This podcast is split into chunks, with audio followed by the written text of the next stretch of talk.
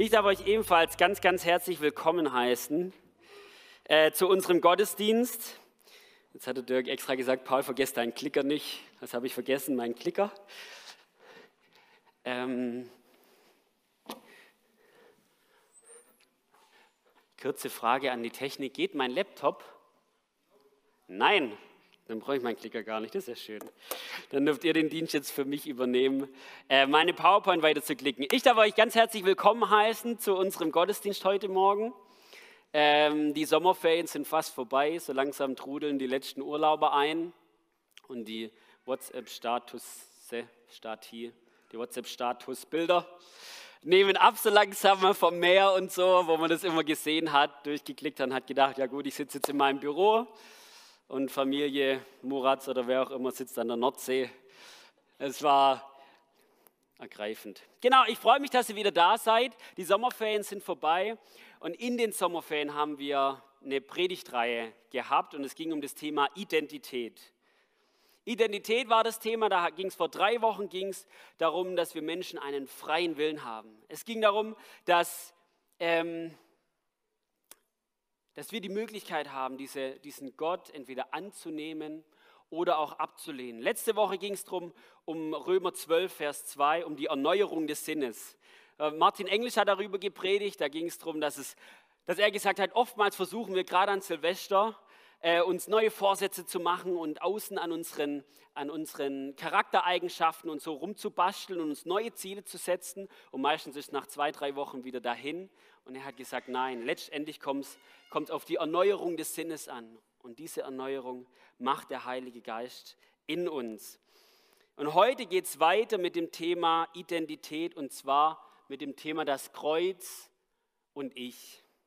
Und ich möchte bei, in, der, in der Predigt ein Stück weit auf Kultur eingehen. Ich hoffe, jetzt geht bei euch jetzt nicht die Rollläden runter und dann sagen, oh, Kultur der Ehre, haben wir jetzt schon so viel gehört. Es geht heute nicht um Kultur der Ehre, es geht um Kulturen. Also um die Frage, wie sind wir Menschen gestrickt, wie sind Nationen, Länder gestrickt, wie sind unsere Denkweisen.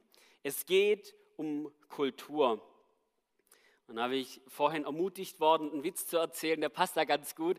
Und, und zwar geht ein Berliner ein, ein Bayer und ein Schwabe gehen in den Biergarten.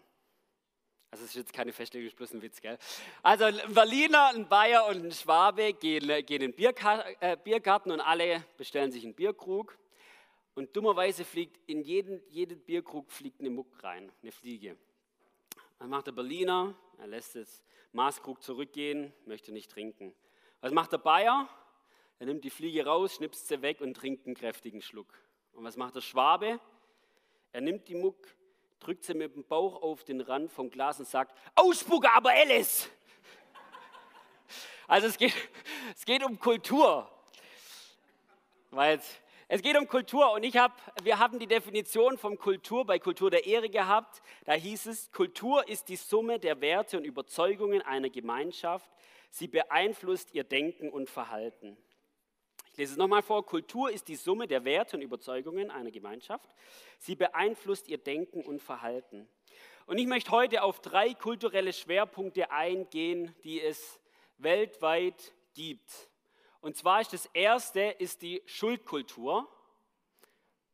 Die Schuldkultur, das Gegenteil von Schuld, ist unschuldig. Da geht es stark darum, dass wir in unserem Inneren ein Gewissen haben und wenn wir was falsch machen oder wenn was schief läuft, dann fühlen wir uns schuldig. Hm? Wenn wir uns schuldig fühlen, dann wollen wir dieser, dieser Schuld entgegenkommen und diese Schuld ausräumen. Das ist die Schuldkultur. Ich gehe nachher noch ein bisschen stärker darauf ein. Dann die zweite, das ist die Schamkultur. In der Schamkultur geht es nicht um dieses Schulddenken an sich, sondern es geht, ähm, geht darum, wenn ich etwas getan habe, dann wirft es nicht unbedingt Schuld auf mich, sondern es geht darum, dass ich das Gesicht oder, oder Schande über, über meine Familie gebracht habe, über die Gruppe, über das Volk gebracht habe. Es geht nicht unbedingt auf das Individuum, sondern es geht um die, die Gruppe. Scham, schamorientiert. Ich habe mein Gesicht verloren und ich habe Schande über die Familie gebracht. Und die dritte Kultur ist die Angstkultur. Gegenteil von Angst ist die Macht. Da geht es stark um Dämonen, Geister und so weiter und die Frage, wie kann ich diese Dämonen und Geistern besänftigen. Und aus diesen drei Kulturen ähm, bestehen die meisten Kulturen weltweit. Also es sind quasi drei Dimensionen, Schamkultur, Angstkultur und Schuldkultur. Und das kann man sich vorstellen wie drei Grundfarben. Aus diesen drei Grundfarben kann man sich jede Kultur zusammenmischen, also auch unsere, also auch die italienische und die französische und die anderen auch. Aus diesen drei Grundfarben. Und auf diese Kulturen möchte ich nachher verstärkt eingehen, aber bevor ich darauf eingehe, schauen wir in den Schöpfungsbericht. Haben wir vor drei Wochen schon gemacht, das machen wir heute wieder, denn wir finden alle drei gleich am Anfang. Schuld, Scham und Angst. Und wir schauen in 1. Mose 3 rein, das ist gerade äh, die Geschichte vom Sündenfall. Da lesen wir davon, dass die Schlange an die Eva herantritt und sie sagt, wie hat euch Gott wirklich verboten, von allen Bäumen des, äh, des, des Feldes zu essen? Ist auch interessant, die sagt alle. Und dann sagt die Eva, nein, nur von, der, von dem Baum in der Mitte des, Mitte des Gartens darf ich, darf ich nicht essen und dürfen wir nicht essen, sodass wir nicht sterben. Und dann sagt die Schlange, nein, ihr werdet doch nicht sterben. Werdet, eure Augen werden aufgetan und ihr werdet Erkenntnis haben. Ihr werdet Gott gleich sein. Ihr werdet Erkenntnis haben zum Guten und zum Bösen. Und was dann kommt, das lese ich uns vor. Also 1. Mose 3, 7 bis 13. Da heißt es, da wurden ihre beiden Augen aufgetan und sie erkannten, dass sie nackt waren. Und sie hefteten Feigenblätter zusammen und machten sich Schurze. Und sie hörten die Stimme Gottes des Herrn, der im Garten wandelte, bei der Kühle des Tages. Da versteckte sich der Mensch und seine Frau vor dem Angesicht Gottes des Herrn mitten zwischen den Bäumen des Gartens. Und Gott der Herr rief den Menschen und sprach zu ihm, wo bist du? Da sagte er, ich hörte deine Stimme im Garten und ich fürchtete mich, weil ich nackt bin und ich versteckte mich. Und er sprach, wer hat dir erzählt, dass du nackt bist? Hast du etwa von dem Baum gegessen, von dem ich dir geboten habe? Du sollst nicht davon essen. Da sagte der Mensch, die Frau, die du mir zur Seite gestellt hast, sie gab mir von dem Baum und ich aß. Und Gott der Herr sprach zu der Frau, was hast du getan? Und die Frau sagte, die Schlange hat mich getäuscht. Da aß ich. Wir analysieren also diese Verse, die ich, die ich gerade vorgelesen habe, gerade im Blickpunkt auf die Kulturen. Und was ist das Erste, was mit Eva und Adam, Adam und Eva passiert? Ihre Augen wurden aufgetan. Erkenntnis des Guten und des Bösen. Sie haben gegen das eine Gesetz, was Gott ihnen gegeben hat, haben sie verstoßen. Sie sind schuldig geworden. Schuldig geworden und dann beschuldigen sie sich auch noch gegenseitig. Wer ist schuld gewesen? Die Frau ist schuld gewesen. Und was sagt die Frau? Die Schlange ist schuld gewesen. Schuld in, in dem Sinn als ein Gefühl von innerlichem Ungleichgewicht oder ein Gefühl von ähm, innerlichem und äußerlichem über, überführt werden. Also die, die Alarmglocken gegen, gehen an. Und genau das Gefühl ist uns ziemlich gut bekannt, weil wir als hier in Deutschland, Europa, sind eigentlich schwerpunktmäßig, nicht nur schwerpunktmäßig in dieser Schuldkultur zu Hause. Wenn, wenn was passiert in unserem Leben und es läuft nicht so, wie es eigentlich sein sollte, dann gehen unsere inneren Alarmglocken an und wir merken, da ist was schief. Wir, wir fühlen uns im Ungleichgewicht, wir fühlen uns überführt. Dann steht unser, unser Gewissen auf und, ähm, und schlägt Alarm. Darauf ist auch unser, unser Rechtssystem aufgebaut. Etwas ist passiert, wir müssen diese Unschuld oder diese Schuld begleichen, also gibt es eine Bußzahlung oder gibt es einen Gefängnisaufenthalt oder was auch immer. Wenn es im Kleinen ist, es ist was passiert, dann gehen wir auf die andere Person zu und sagen Entschuldigung. Es tut mir leid, was da passiert ist. Und ein Satz, wie sich das darstellen lässt, ist, ich habe einen Fehler gemacht. Genau, Schuldkultur. Ich habe einen Fehler gemacht. Und diese Kultur hat dabei auch einen ganz starken Einfluss, wir haben ja das Thema Identität, auf unsere, auf unsere Identität. Wir haben das Gefühl, wir müssen etwas tun, wir müssen rechtschaffend sein, um in Ordnung zu sein. Identität, ich schaffe, ich mache, ich tue und dann werde ich sein. Ich mache, ich tue und dann werde ich sein. Und das ist genau die Kultur, in der wir auch ein Stück weit leben. Ich bin, was ich tue, ich bin, was ich kann, ich bin aufgrund dessen. Das ist die Schuldkultur, die kommt uns recht bekannt vor. Jetzt kommen wir zur Schamkultur. Was lesen wir weiter in dem, in dem Sündenfall?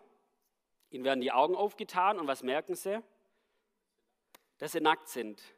Das ist spannend, gell? Scham. Sie merken, dass sie nackt sind. Sie sind davor, haben zusammengelebt, haben vor Gott zusammengelebt, zu dritt, zu zweit, zu dritt. Und sie haben nie gemerkt, dass sie nackt sind. Und ihnen werden die Augen aufgetan und das Gefühl ist Scham. Ich muss mich bedecken. Sie basteln sich was aus Feigenblättern. Und dieses Gefühl voreinander, ich muss mich bedecken, Scham, aber auch vor diesem heiligen Gott, ich, ich, ich halte es eigentlich gar nicht aus. Ich bin schamerfüllt, deswegen haben sie sich auch versteckt. Ich halte es vor diesem, vor diesem Gott, ich halte es vor diesem heiligen Gott nicht aus. Und heute gibt es auch eben diesen, diesen Schwerpunkt Schamkulturen. Das ist eher in orientalischen Ländern, auch in China, Afrika teilweise wo, es eben diese, wo eben diese Schamkultur vorhanden ist. Und da ist das Spannende daran, dass es ganz arg gruppenorientiert ist. Was macht die Familie? Was denkt die Familie? Was denkt die Gesellschaft? Was denkt auch das Volk? Es geht nicht so stark darum, was ich tue oder wo, worin mein Inneres aufsteht, sondern es geht vielmehr darum, was die anderen denken. Was denkt meine Familie, was richtig und was falsch ist? Ich muss als Einzelperson in dieser Schamkultur den sozialen Status der Familie aufrechterhalten. Und wenn ich das nicht tue, dann kommt Schande auf mich. Gesichtsverlust, kommt Scham und äh, Gesichtsverlust auf die Familie. Ich habe da ähm, eine, eine, Autobiografie, ist das von Jasse Erik, kennen wahrscheinlich viele äh, von uns. Der hat, der hat ein Buch geschrieben, super spannend, äh, Hass gelernt, Liebe geerntet. Hass gelernt, Liebe erfahren. Super Buch, auf jeden Fall. Er, wird, er ist, er ist als, als gläubiger Moslem äh, worden, denkt auch in Richtung Dschihad. Und dann begegnet ihm Jesus. Und er wird gläubig und seine Familie bekommt mit, dass er gläubig geworden ist. Und was machen sie? Sie setzen ihn vor die Tür als erstes. Und dann, in dem Moment, sagt er, mir war elend zumute und ich fühlte mich schuldig. Warum? Weil ich mit meiner Entscheidung aus Sicht meiner Eltern die Ehre der Familie in den Dreck gezogen hatte. Ich lese nochmal, mir war elend zumute und ich fühlte mich schuldig, weil ich mit meiner Entscheidung aus Sicht meiner Eltern die Ehre der Familie in den Dreck gezogen hatte. Das ist Gruppenorientierung. Für sich war seine Entscheidung natürlich richtig. Er ist zum Glauben an Jesus gekommen. Er konnte den Islam hinter sich lassen aber ihm war elend zumute oder er, er fühlte sich schuldig. Warum? Weil er die Ehre der Familie in den Dreck gezogen hatte. Beide. Er fühlt sich schuldig und die Familie auch. Sie setzen ihn vor die Tür und letztendlich ist in seiner Geschichte so, dass sie eine Beerdigung inszenieren und einen leeren, leeren Sarg in die, in die Erde lassen und ihn quasi offiziell beerdigen, ähm, weil sie sich so von ihm distanzieren wollen. Dieser Yassir, Sohn, hat Schande auf die Familie gebracht. Wir müssen einen Cut machen. Das ist Schamkultur am, am, am stärksten. Und in dieser Kultur ist es nicht so ein Empfinden von, ich habe einen Fehler gemacht, sondern ich bin ein Fehler.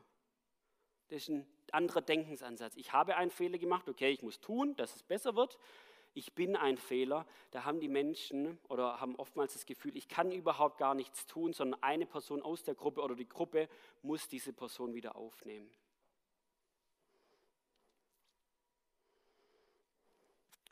Und jetzt, wenn wir uns das überlegen, denken wir an, okay, wir sind nur Schuld und die sind nur Scham. Wenn wir uns das ein bisschen mehr überlegen, dann spielt auch die Schamkultur auch in unserer Kultur eine große Rolle. Wir würden es jetzt nicht Ehre nennen, wir würden es wahrscheinlich eher Anerkennung oder, oder Prestige nennen. Die Wichtigkeit, was denkt mein Arbeitskollege, was denken andere über mich, ist so immens. Auch wenn ich vielleicht eine andere Meinung habe, in dieser Gruppe werde ich das nicht sagen oder ich werde vielleicht mit den anderen zustimmen. Warum? Weil die Gruppe dieser Meinung ist und ich möchte mein Gesicht vor dieser Gruppe nicht verlieren. Das ist Scham. Und wenn ich mich dann äußern würde bei dieser Gruppe, dann bin ich der Außenseiter. Ich schäme mich, ein Gesichtsverlust. Also so weit ist unsere Kultur da nicht, nicht davon entfernt. Die Schamorientierung und die Schuldorientierung, wir finden bei uns beides. Und da hat auch, wenn man das weiterdenkt, hat die Schamorientierung, die Schamkultur auch eine, eine Auswirkung auf die Identität. Da geht es nicht, bei uns geht es darum, was hat er gemacht? Und bei dem, bei der Schamorientierung, wo gehöre ich dazu? Ich bin, weil meine Gruppe ist. Ich bin, weil meine Familie ist. Ich bin, weil mein Volk auch ist, nationalistisches Denken. Ich bin, weil dieses Denken. Und jetzt der dritte Punkt, dritte Auswirkung der Sünde nach dem Sündenfall, Schuld, Scham und dann sie, sie fürchteten sich, die Angstkultur. Sie hatten Angst vor diesem Gott, weil sie, vor, weil sie wussten, dass sie vor diesem Gott nicht mehr bestehen konnten. Und das hört man jetzt eher so in Naturvölkern, Brasilien und so, äh, hört man das bei so indigenen Völkern. Aber ähm, ich war in, in, Tansania für ein Jahr, ähm, für alle Afrika-Liebhaber unter uns äh, in Tansania. Und da war es so, ich bin mit dem Bus gefahren und da kamen auch Menschen rein, haben Medizinfläschchen verkauft. Mit einer grausamen Suppe drin und irgendwelchen Würfeln. Ich glaube, wenn du davor nicht krank warst, danach war es bestimmt. Das waren aber keine eigentlichen, eigentliche Medizin, sondern es war auch ein Glaube an Dämonen, ein Glaube an Ahnen. Ahnenverehrung hat da auch eine große Rolle gespielt, wo du irgendwelche Bäume ähm, nicht fällen durftest, weil da die Ahnen zu Hause waren. Und so weiter. Also diese Kultur gibt es auch heute noch und im ganz kleinen Maße finden wir sie auch bei uns. Warum gehen Menschen zum Astrologen und fragen, wie die Sterne stehen? Oder warum klopfen wir dreimal auf den Tisch, wenn wir gehen? Oder werfen Salz über die linke Schulter oder haben Sorge, wenn ein Spiegel zerbricht oder so? Es sind viele Dinge, die eigentlich Aberglaube sind, wo auf solche Dinge zurückzuführen sind. Angst, und jetzt, warum, warum habe ich diese drei Kulturen, das ist schon eher bedrückendes Thema, Schamkultur und Schuldkultur und Angstkultur aufgeführt? Weil das so unglaublich genial ist, dass das Kreuz auf alle drei eine Antwort hat. Wir sind, wir sind oftmals nur auf, diese, auf dieser Schuldlinie und das ist richtig. Natürlich hat Jesus unsere Schuld vergeben und ist für unsere Schuld am Kreuz gestorben. Aber Jesus hat auch eine Antwort auf die Schamkultur und Jesus hat auch eine Antwort auf die Angstkultur. Und mir ist es so wichtig, mir persönlich hat es die Augen geöffnet und uns auch sprachfähig vor anderen Kulturen zu machen. Es ist nicht nur diese eine Dimension des Kreuzes, sondern diese zwei gibt es auch noch. Die gibt es in unserem Leben und die gibt es auch im Leben von anderen Menschen. Gerade wenn wir mit Asylanten im Gespräch sind, gerade wenn wir mit, keine Ahnung, Arbeitskollegen zu, zusammen sind, die aus einem anderen Kulturkreis kommen, haben wir da nur diese Antwort darauf oder haben wir auch einen Blick für diese anderen zwei Dimensionen, die anderen zwei Dimensionen des Kreuzes? Und das Starke ist der Epheserbrief. Der Epheserbrief bringt in seiner Gesamtheit alle drei Kulturen dauernd zur Sprache. Dauernd. Und ich lese jetzt die erste vor, da heißt es im Epheser 1, Vers 17 müsste es sein, nee, doch 17. Da heißt, durch ihn, der sein Blut für uns vergossen hat, sind wir erlöst. Durch ihn sind uns unsere Verfehlungen vergeben. Daran wird sichtbar, wie groß Gottes Gnade ist. Welche Dimension? Schuld. Schön, seid ihr noch wach. Die Schulddimension, das, haben, das hören wir oft und es ist so genial, das immer und immer wieder zu hören. Dieser Jesus hat die ganze Schuld ins tiefste Meer geworfen. Wir sind frei. Müssen wir nicht oftmals so mit gebeugtem Kopf laufen. Unser Jesus hat uns frei gemacht. Wir sind von dieser Schuld befreit. Das lesen wir hier in Epheser 1,17 ganz klar. Wir müssen nicht mit gebeugtem Kopf rumlaufen, sondern wir dürfen zu diesem Gott kommen und sagen, Herr, ich danke dir, dass du für alles gestorben bist. Ich darf vor dich kommen in Freiheit. Halleluja. Das ist ein Punkt, der ist uns ziemlich bekannt. Deswegen gehe ich auf die anderen zwei stärker ein. Epheser 1,5, da heißt es, von allem Anfang an hat er uns dazu bestimmt, durch Jesus Christus seine Söhne und Töchter zu werden. Das war sein Plan, so hatte er es beschlossen. Welche Kultur? Schamkultur. Dieses Denken von Ehre und Schuld ist ein Waisendenken. Ich bin abhängig von anderen. Ich bin abhängig von meiner Familie. Ich bin abhängig von meiner Gruppe. Ich bin abhängig von meinem Volk oder was auch immer. Das ist ein Waisendenken. Und hier sagt Paulus, durch je, von allen Anfang hat er uns dazu bestimmt, durch Jesus seine Söhne und Töchter zu sein. Und das hat auch Auswirkungen auf unser Leben. Wenn wir uns das vorstellen im, äh, in, im Schöpfungsbericht, sie haben sich mit Feigenblättern haben sie sich bedeckt. Und oftmals machen wir genau dasselbe. Bei uns sind es keine Feigenblätter, sondern bei uns ist auch unser Job, unsere Familie, unser Haus, unser Auto, dass wir versuchen, unseren Charme mit irgendwelchen Dingen zu bedecken. Und wenn wir uns das vorstellen, dann kommt Jesus mit so einem großen, roten, schweren Mantel und legt ihn uns über die Schulter und sagt, du musst dich nicht mit irgendwelchen Feigenblättern bedecken, sondern du bist mein Sohn, du bist meine Tochter. Da blitzt nichts mehr durch. Ich liebe dich von ganzem Herzen. Das ist das, was neue Identität ausmacht. Wer bekommt diesen Mantel? Die Söhne und Töchter. Und da haben wir auch nicht mehr, nicht mehr diesen Zwang, uns, uns profilieren zu müssen vor anderen. Uns ist oftmals so wichtig, was andere von uns denken. Und Jesus sagt, hey, du bist mein Sohn und meine Tochter. Und was du tust, das wird meine, meine Sicht ähm, nicht verändern. Und wenn du dich jetzt hier auf der Bühne blamierst oder wenn du sonst was machst, ich liebe dich von ganzem Herzen, du brauchst keine Angst haben. Du musst um deine Identität als Sohn und Tochter, musst du nicht kämpfen. Wir waren äh, vor einiger Zeit als Gemeinde auf dem Willow-Vortrag, äh, Willow-Vorträgen, das wurde ja nach zwei Tagen abgebrochen wegen Corona. Ähm, aber ein, ein äh, Vortrag haben wir da noch mitgenommen und da ging es auch in die Richtung um das Thema und es ging um einen Wertewandel. Und da hat der, der Sprecher gesagt, der Bobhardt, falls den, falls den einige kennen, der hat ähm, gesagt, dass unsere Kultur, mein, mein Alter und Jünger, sich von einer Schuldkultur immer weiter zu einer Schamkultur entwickelt. Ältere Generationen sind noch ziemlich schuldorientiert, jüngere Generation 14, 15, ich bin 27, schamorientiert. Und es ist spannend, dass wir das, dass wir das, dass wir das verstehen, dass manche unsere auch, auch Predigten überhaupt gar keinen gar kein Anknüpfpunkt haben, weil sie in diesen, in diesen Kategorien überhaupt gar nicht denken. Das ist auch für mich wichtig, wo ich viel zu jungen Menschen spreche. Es ist so unglaublich wichtig in der, in der Generation, was die Peer Group, was andere von, von ihnen denken, was die Gesellschaft von ihnen denkt. Ob jetzt innerlich was aufsteht, ob es richtig oder falsch ist, ist nicht ganz so wichtig. Es ist wichtig, was, was Karl Otto und Ludwig sagen. Wobei heißt wahrscheinlich nicht so heißen Jerome und Noah. Noah heißt mein Sohn. Ja, ähm, ihr, wisst, ihr wisst, was ich meine. Es geht nicht so darum, was, was innerlich aufsteht, sondern was denken die anderen. Und das Geniale ist, dass wir als Christen, wir haben da eine Antwort drauf. Du fühlst dich, du hast das, du hast das Empfinden von Scham, du hast das Empfinden von, du musst es allen recht machen.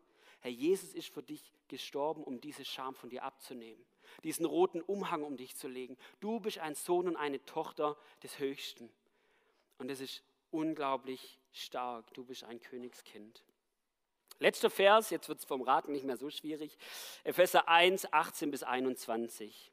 Da heißt es, eröffne euch die Augen des Herzens, damit ihr erkennt, was für eine Hoffnung Gott euch gegeben hat als er euch berief, was für ein reiches und wunderbares Erbe er für die bereithält, die zu seinem heiligen Volk gehören. Und mit was für einer überwältigend großen Kraft er unter uns, den Glaubenden, am Werk ist.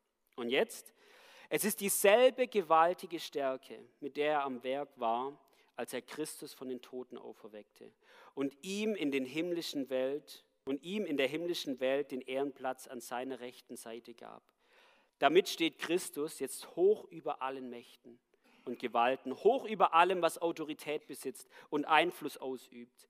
Er herrscht über alles, was Rang und Namen hat, nicht nur in dieser Welt, sondern auch in der zukünftigen. Damit steht Christus jetzt hoch über allen Mächten und Gewalten, hoch über allem, was Autorität besitzt und Einfluss ausübt. Er herrscht über alles, was Rang und Namen hat, nicht nur in dieser Welt, sondern auch in der zukünftigen. Was für eine unglaubliche Bibelstelle.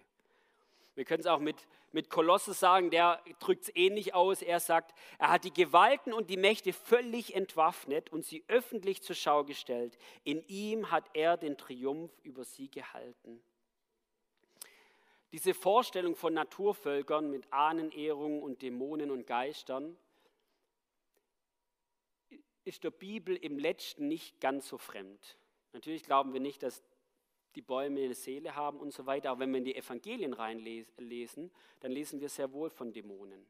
Oder wenn wir einen Epheserbrief lesen, gerade vor der Waffenrüstung, da heißt, unser Kampf ist nicht gegen Fleisch und Blut, sondern gegen die Mächte der Finsternis und der Gewalten der Finsternis und so weiter.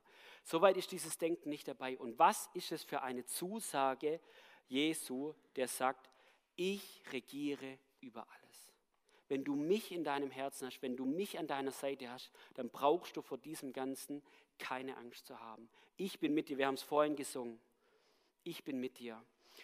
Und das ist, das ist so eine steile Zusage, ähm, dass, wir auch darauf eine, dass wir auch darauf eine Antwort haben. Oftmals ist in unserem, oder ich, ich merke das in, in meiner Generation, da wird es jetzt nicht unbedingt Dämonen und Geistern genannt, da wird es eher Karma genannt. Dir passiert was Schlechtes, oh, Instant Karma, gibt sogar einen Hashtag, Instant Karma. Und teilweise ist es als Witz gemeint. Na klar, ist ein Witz, ist lustig. Aber ich glaube, da steckt manchmal viel mehr dahinter. Wirklich die Sorge, oh, da ist was Unsichtbares, vor dem ich mich fürchten muss. Und Jesus sagt, hey, ich bin mit dir. Mein Heiliger Geist lebt in dir. Du brauchst keine Angst zu haben. Können wir mit, äh, mit Paulus im Timotheusbrief sagen, denn Gott hat uns nicht einen Geist der Ängstlichkeit gegeben, sondern den Geist der Kraft, der Liebe und der Besonnenheit. Jesus hat am Kreuz gesiegt. Die Band darf nach, nach vorne kommen. Mir ist, es in dem, mir ist es in dem Thema wichtig, als ich mich vorbereitet habe, dass wir das Kreuz nicht verkürzen. Das ist, mir, das ist mir wichtig. Das heißt nicht, dass diese Dimension falsch ist, gar keine Frage. Absolut, Jesus ist für unsere Schuld am Kreuz gestorben, aber dass wir ein Bewusstsein darauf haben, dass es auch zwei weitere Dimensionen gibt und dass wir sprachfähig, werden. Wir sind ja in einer globalisierten Welt, kommen gar nicht darum, dass wir Menschen aus anderen Kulturen äh, kennenlernen und mit ihnen reden und auch über, über den Glauben reden und dass wir da sprachfähig sind und sagt, hey, Jesus hat auch auf den, auf den Scham eine Antwort. Jesus hat auch auf deine Angst eine Antwort. Und Jesus hat auch auf diese Schuld eine Antwort, dass wir uns dessen bewusst sind. Ich habe dann auch ein, ähm, ein Buch, ging es darum, da ging ähm, es gerade um eine Frau, die Jesus in ihrem Leben akzeptiert hat, äh, akzeptiert, die Jesus in ihr Leben aufgenommen hat und ihre Nachfolgerin, äh, Nachfolge geworden ist, so rum. Ähm, und sie war aus einer anderen Kultur und sie hatte verstanden, dass Jesus ihre Schuld genommen hat, aber die zwei anderen Dimensionen hatte sie nicht verstanden. Und dann war es so, dass ähm, sie sich weiterhin vor ihrer Familie ungemein geschämt hat. Und es war weiterhin so, dass etwas in ihrem Leben aufgetaucht ist und dann ist sie äh, zu auch so einem Wunderheiler Gedöns gegangen und hat versucht, dieses, dieses auszuschalten. Nachfolgerin Jesu, yes, Jesus ist für meine Schuld gestorben, aber diese zwei Dimensionen nicht verstanden. Und möglicherweise sitzt du auch hier oder vor dem Bildschirm und gerade die Schamfrage ist eine große. Ich schäme mich, wer ich bin. Ich schäme mich, was ich tue. Und dieser Zuspruch, den das Kreuz hat, du brauchst dich nicht zu schämen. Du, du hast dein Gesicht nicht verloren. Du bist ein Sohn und eine Töchter des Größten, des Höchsten. Oder auch diese Angst, gibt es ja auch jetzt gerade Corona, was, alles nicht, was nicht alles rumschwirrt. Diese unglaubliche Angst. Und wo Jesus sagt, hey, ich bin bei dir. Alle Zeit bis, bis an der Weltende, ich bin bei dir, du brauchst keine Angst haben. Das heißt, vor Gewalten, vor Mächten, vor was auch immer, nichts und gar nichts kann, mich aus, äh, kann dich aus meiner Hand reißen. Römer 8, Ende. Ich möchte noch beten. Herr Jesus, ich danke dir für das, für das Kreuz, was du für uns vollbracht hast. Du bist als der, der zur Rechten Gottes saß, bist du auf die Erde gekommen. Du bist für, für unsere Schuld am Kreuz gestorben, aber du bist auch für unsere Scham am Kreuz gestorben. Du bist auch für unsere Angst am Kreuz gestorben, Herr Jesus. Und damit schwächen wir nicht irgendwie eine Dimension ab, sondern wir werden uns der anderen bewusst, Herr. Und ich bete, dass es in uns wirklich Raum gewinnt. Und dass wir dahin sprachfähig werden, gerade mit, mit eher der jüngeren Generation, wo es nicht um Schuld und Unschuld geht, sondern eher um Sein. Wer bin ich? Wer bin ich im, im Blick der anderen? Wo du am Kreuz auch dafür bezahlt hast, Herr. Und ich danke dir, dass man das in deinem unglaublich genialen Wort am Anfang schon sieht. Alle drei sind am Anfang schon drin. Schuld, Scham und Angst. Und dann liest man durch das ganze Alte Testament durch und Teile des Neuen Testaments und kommt dann im Epheserbrief raus und da ist alles geballt im ersten Kapitel. Dein Wort ist so unglaublich, Herr. Ich danke dir, dass du für uns alles vollbracht hast. Und ich danke dir, dass du es aus Liebe getan hast. Wenn wir über das Kreuz reden und wir lassen die Liebe außen vor, dann ist es verkürzt. Du bist aus Liebe zu uns ans Kreuz gegangen, weil du uns liebst von ganzem Herzen.